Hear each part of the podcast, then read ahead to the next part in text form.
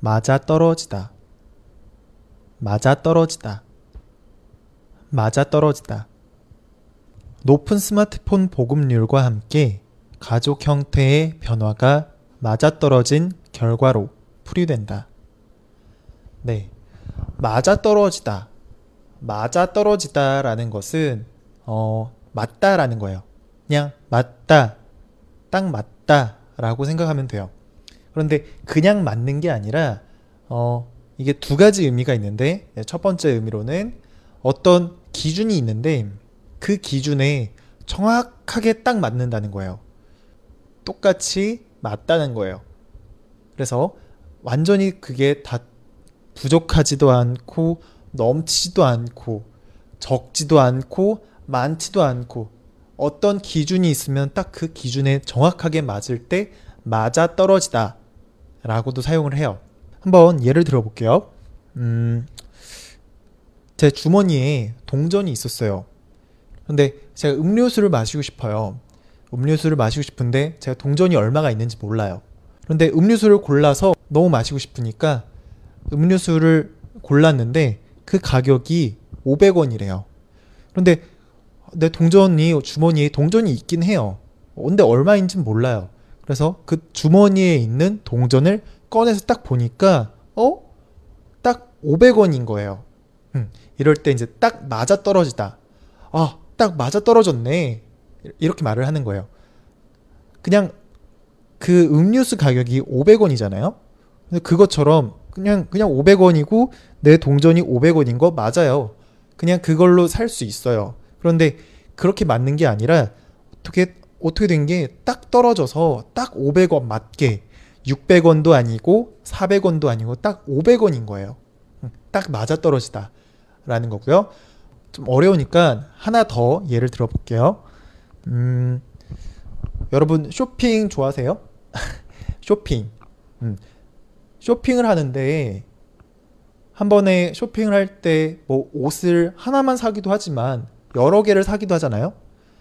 근데 여러 옷을 사려고 하다 보면 그 가격이 얼마인지 정확하게 나중에 기억을 못할 수도 있어요. 대충 어느 정도다라고 생각을 하긴 하는데 정확하게 얼마인지는 몰라요. 그런데 대충 한 20만 원 정도인 것 같아요. 그래서 그것을 가지고서 계산을 하려고 확인을 해 보니까 어 진짜 딱 20만 원인 거예요. 이럴 때 이제 딱 맞아 떨어지다. 어 딱 맞아 떨어졌네. 내가 전에 생각했던 것과 그리고 실제로 계산한 거가 딱 맞아 떨어진네? 라고 사용하는 거예요. 네, 좀 어느 정도 이해가 됐나요? 음, 장난감이 있어요. 장난감이 있는데 동그라미 장난감, 네모 장난감, 세모 장난감이 있어요. 그런데 이 장난감들은 각각 그 물건에 맞는 구멍에다가 넣을 수가 있어요. 예를 들면 동그라미 장난감은 동그라미 구멍이 있는 곳에다가 들어갈 수가 있어요. 네모 장난감은 네모 구멍에다가 들어갈 수 있어요. 세모 장난감도 세모에다가 들어갈 수 있어요. 어, 그런데 다른 곳에다가 억지로 넣으려면 뭐 들어갈 수는 있겠죠. 하지만 어, 맞아 떨어지진 않아요. 동그란 거가 동그란 거에 들어가는 거가 딱 맞아 떨어지는 거예요. 네모가 네모 구멍에 들어가는 게 맞아 떨어지는 거예요. 세모가 세모 구멍에 들어가는 게 맞아 떨어지는 거예요. 자, 이해가 됐나요? 음, 어떤 어떤 뭔가 기준이 있어요. 그런데 그 기준에 딱 맞는 거예요. 딱 맞게 들어가는 거예요. 내가 예상했던 게 있어요. 그런데 계산한 결과가 정확하게 맞는 거예요. 이럴 때 딱 맞아 떨어지다. 자, 내가 자판기에서 음료수를 사 먹고 싶어요. 근데 내 동전이 얼마가 있는지 몰라요. 그런데 자판기에 써져 있는 건 500원이에요. 근데 난 500원이 필요해요.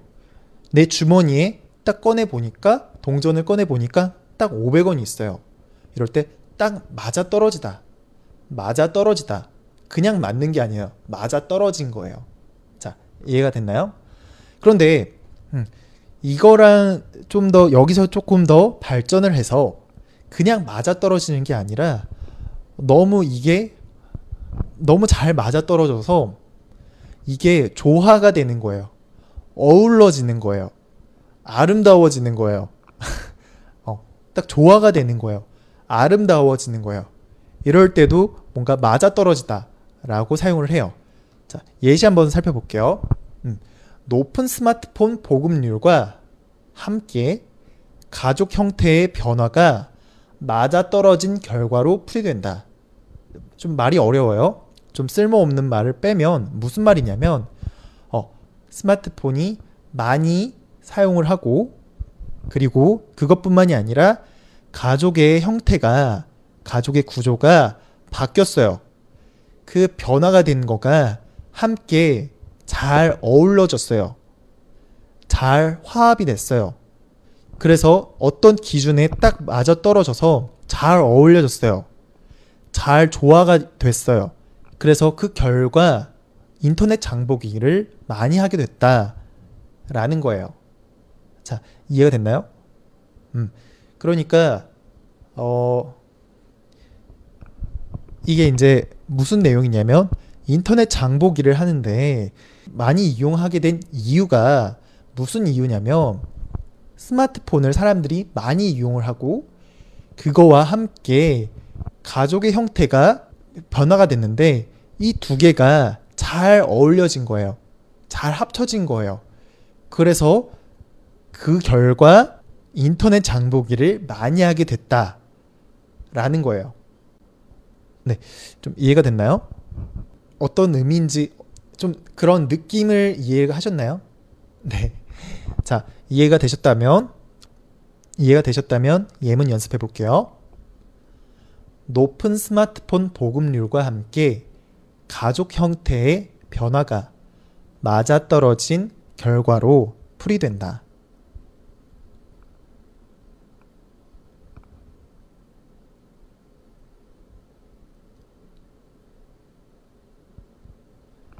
예상이 실제와 꼭 맞아떨어졌다.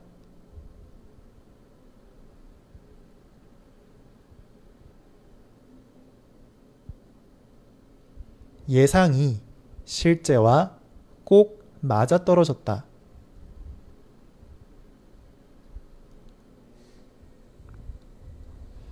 예상이 실제와 꼭 맞아떨어졌다.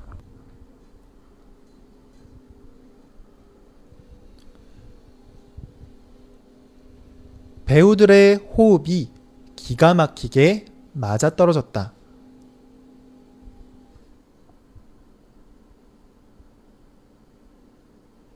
배우들의 호흡이 기가 막히게 맞아떨어졌다.